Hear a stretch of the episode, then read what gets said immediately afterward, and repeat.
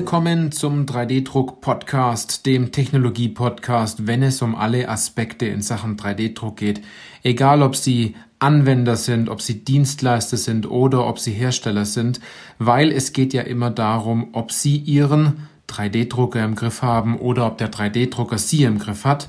Ich bin Johannes Lutz und ich freue mich auf diese Podcast-Folge, weil es in dieser Podcast-Folge um drei Dinge geht, die bei 3D-Druck plötzlich jeder vergisst. Also ist eine ganz besondere Podcast-Folge, sozusagen eine Podcast-Folge, wo Sie sich eine Checkliste dazu erstellen können.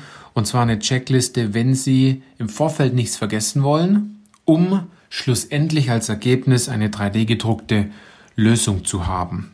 Und bevor wir jetzt in das Thema einsteigen, habe ich zwei wichtige Hinweise für Sie. Erstens, diese Podcast-Folge ist wieder eine Kolumne und die ist entstanden zusammen mit dem Fachportal für industriellen 3D-Druck. Es nennt sich Mission Additive. Haben Sie bestimmt schon mal was davon gehört. Und Mission Additive hat hochqualitative Artikel online zum Thema Konstruktion, Entwicklung, Strategie und Technologie.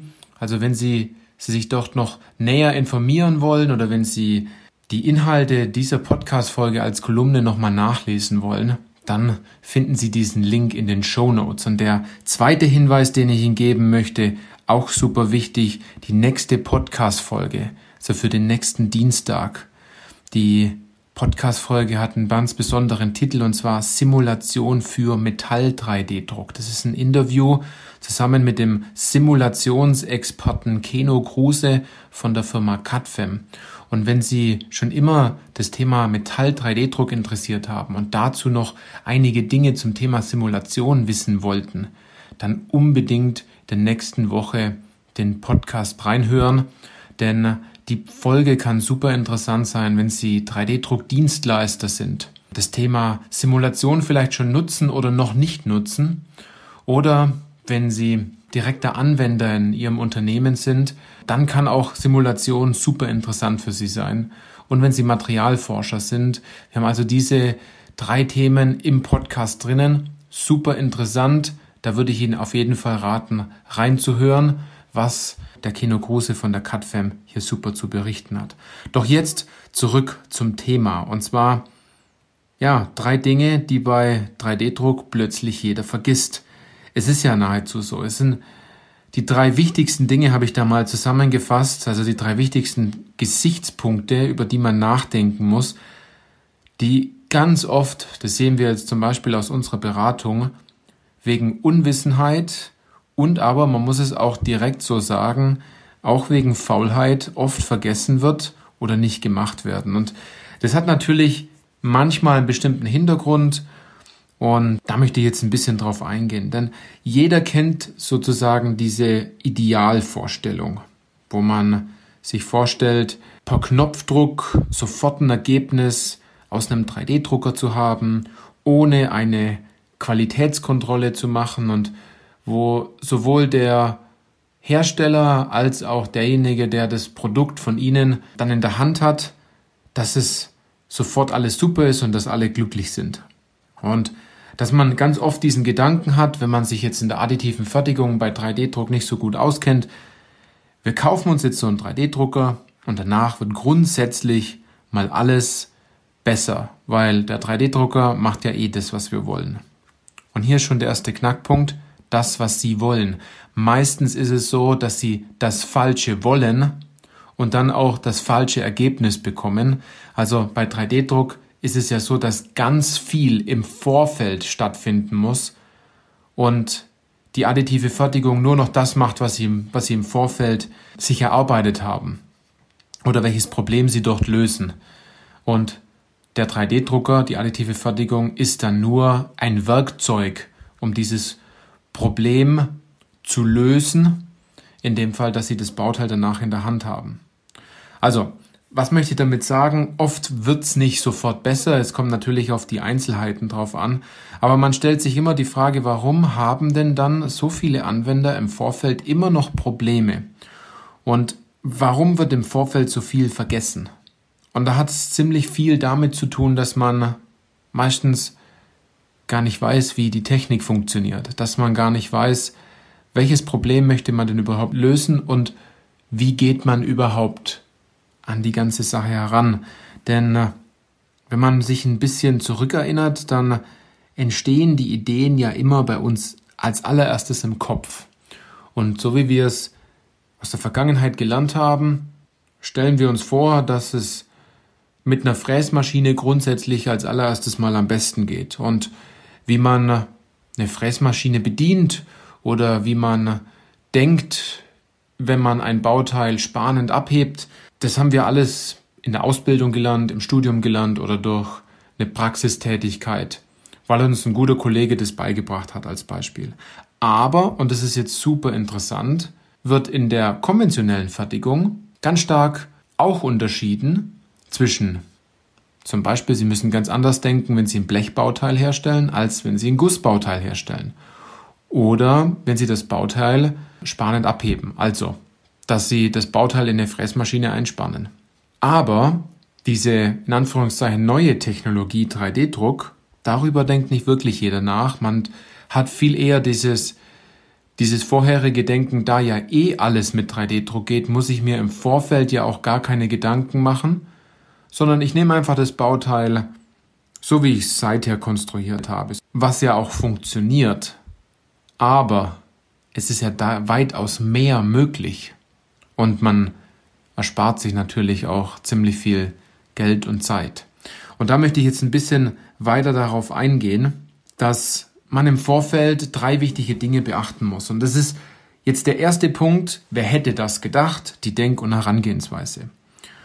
Und man denkt ja, ja, ich habe da ein Bauteil und eine Datei und ich schiebe die dann, die Datei auf meinen 3D-Drucker und am nächsten Tag oder in wenigen Stunden habe ich ein Bauteil in der Hand und kann es einbauen. Das funktioniert ja auch, habe ich ja gerade eben gesagt. Aber im Vorfeld wird das Potenzial gar nicht erkannt. Und es ist viel wichtiger, diesen Entstehungsprozess zu kennen, anstatt den Prozess, dass der 3D-Drucker es tut.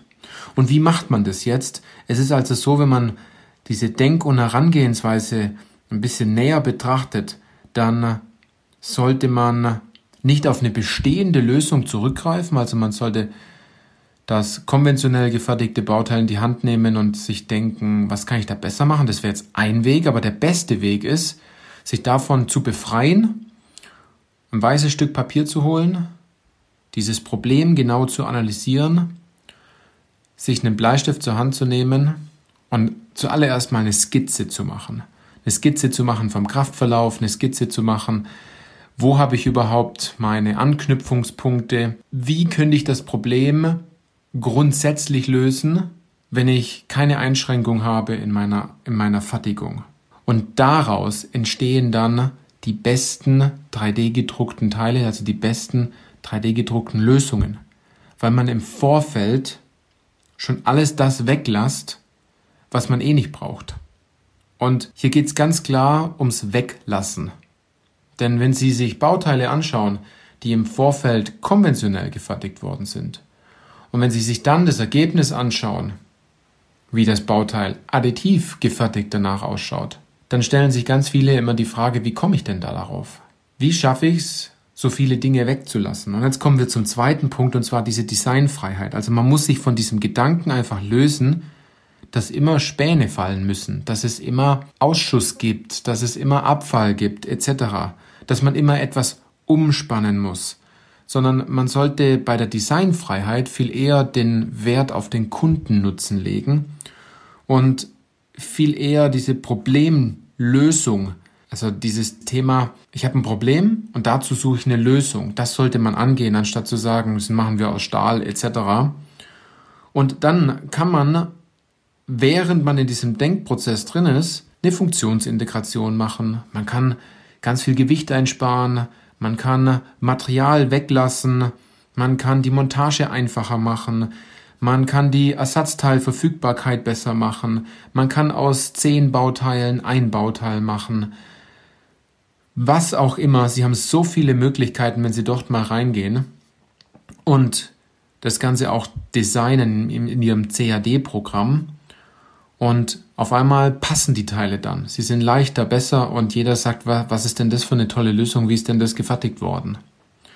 Und wenn wir jetzt schon, vorhin habe ich das, das Stichwort Metall angesprochen, noch eine Stufe weitergehen, also zum Punkt Nummer drei, dann ist es das Material.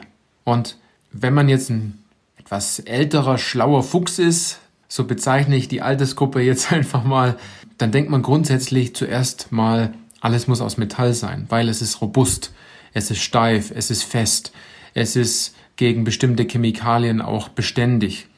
Und man muss sich keine Gedanken machen, weil es hält. Aber meistens sind die Ansprüche ja auch noch viel weiter, anstatt nur zu sagen, es muss robust sein, es muss fest sein und es muss steif sein, sondern es gibt ja auch viel mehr Ansprüche, die der Kunde bei Ihnen hat, bezogen auf die Anwendung. Und da müssen Sie tiefer gehen. Und ich bringe da immer wieder das gleiche Beispiel, das kennen Sie wahrscheinlich, dass die Flugzeuge um das Jahr 1910 aus Holz geflogen sind.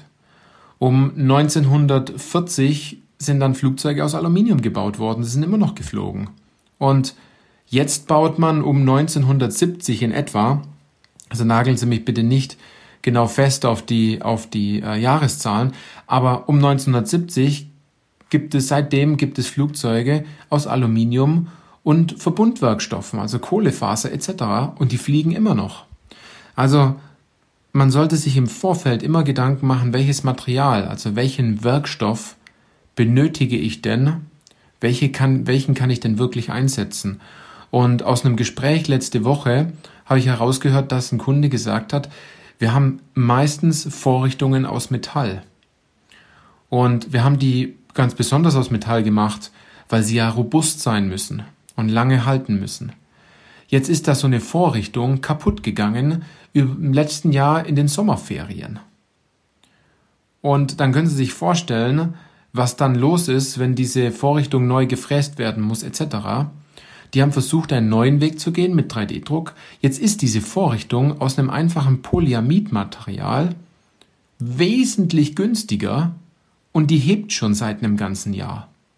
Das haben die selber gar nicht gedacht, dass eine Vorrichtung aus Kunststoff, die noch weitere Funktionen hat, wo man sich im Vorfeld einige Gedanken gemacht hat, womit auch der Mitarbeiter oder die Mitarbeiterin direkt ähm, dort am Arbeitsplatz viel besser damit klarkommt, dass es ein mega Gewinn ist, den man dort rausziehen kann. Erstens ist die Vorrichtung günstiger. Zweitens hat man kein Problem, dass man diese Vorrichtung schneller bekommt, weil bei 3D-Druck haben sie bestimmte Teile manchmal in wenigen Stunden, wenn sie es selber drucken, oder dann von ein bis drei Tagen, wenn sie es über einen Dienstleister laufen lassen. Dann haben sie mehr Funktion drin. Also ich kann mir durchaus vorstellen, dass die Taktzeit vielleicht dann auch noch höher war und die Ausschussquote, wenn dieses Bauteil vielleicht während äh, des Arbeitsprozesses zusammenmontiert wird, die Ausschussquote wesentlich kleiner war. Also die Qualität war viel höher. Sie sehen, wenn man sich im Vorfeld einige Gedanken macht und in diesen Prozess reingeht, dann kann man dabei sehr viel rausholen. Und wenn man das Ganze jetzt wie anhand dieses Beispiels mal zusammenfasst, dann ist es am Anfang ganz klar eine Kopfarbeit, die man machen muss. Man muss mal wieder nachdenken. Man muss vielleicht die Mitarbeiterin oder den Mitarbeiter an dem Arbeitsplatz besuchen, muss fragen, ja, sag mal, wie kommst du denn klar mit dieser Vorrichtung? Kann man denn da nicht was verbessern? Und dann natürlich diese Prozesse ins CAD am PC mit einfließen lassen. Und, und das ist auch ein wichtiger Punkt, wenn man dann mit einem Dienstleister zusammenarbeitet, hier Fragen, also stellen Sie rück die Fragen an den Dienstleister, der hilft Ihnen da dabei. Der kennt seine Verfahren und der kann Ihnen dann ganz genau sagen, es funktioniert oder das funktioniert, man muss diese Technologie nehmen oder jene Technologie. Es funktioniert sogar schon mit einem einfacheren Werkstoff. Es muss vielleicht gar nicht so super kompliziert sein. Und was auch immer noch in dieser Anwendung natürlich wichtig ist, ich kenne Ihre Anwendungen nicht, aber ich kenne viele Anwendungen, die man schon umsetzen könnte mit 3D-Druck, die man aber bis heute nicht macht. Aber die, die Fragen kann Ihnen alle ein Dienstleister beantworten oder ein Hersteller, wenn Sie darauf eingehen wollen, dass Sie sich einen 3D-Drucker anschaffen wollen. Und wenn Sie jetzt sagen, die Tipps waren jetzt gut, aber Sie wissen jetzt noch nicht, wie die Technologie funktioniert, dann können Sie einerseits natürlich den Dienstleister fragen, wie gerade eben gesagt, aber Sie haben dort einen viel weiteren, größeren Vorteil noch mit drinnen. Denn es gibt nicht wie in einer konventionellen Fertigung eine CNC-Maschine oder die Blechbiegemaschine etc., sondern im, in der additiven Fertigung gibt es für jede Werkstoffsorte nochmal unterschiedliche Technologien. Also das ist ein Riesenvorteil, dass Sie, wenn Sie Ihre Anwendung noch besser kennen, noch gezielter in Werkstoffe reingehen können, noch gezielter in bestimmte additive Fertigungsverfahren, noch gezielter weitere Vorteile sich erarbeiten können und daraus dann sich selbst das Verfahren herleiten können. Und dabei lernen sie ganz viel, weil man am Anfang immer die eierlegende Wollmilchsau sucht und sagt, mit dem Verfahren kann ich alles abdecken oder wir drucken alles aus Metall, was sich ja mittlerweile bei sehr vielen Unternehmen nicht bewährt hat, weil die Bauräume halb leer sind und weil es einfach viel zu teuer ist. Ganz oft, doch macht einen einfachen, einfachen 3D-Drucker macht da schon Sinn, der in Kunststoff schon Teile druckt.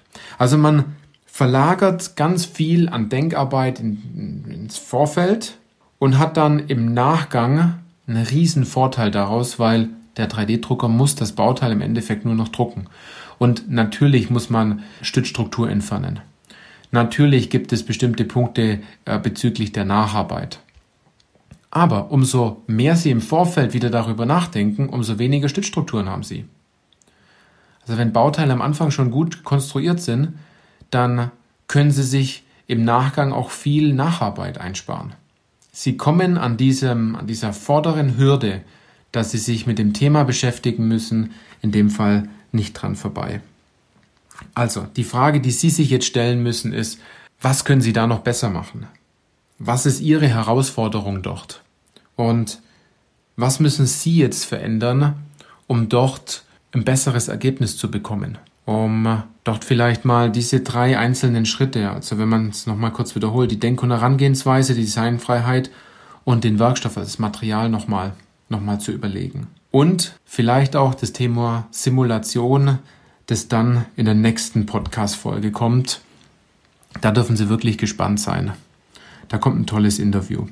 Also, wenn Sie all die Dinge nochmal nachlesen wollen, dann finden Sie das Ganze auf, der, auf dem Fachportal für industriellen 3D-Druck, und zwar Mission Additive. Sie kommen im Endeffekt dorthin auf diese Plattform, indem Sie auf den Link klicken in unseren Show Notes.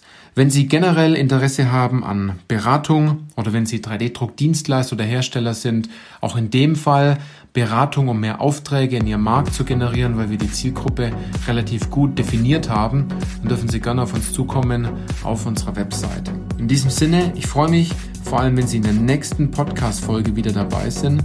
Machen Sie es gut. Bis dann.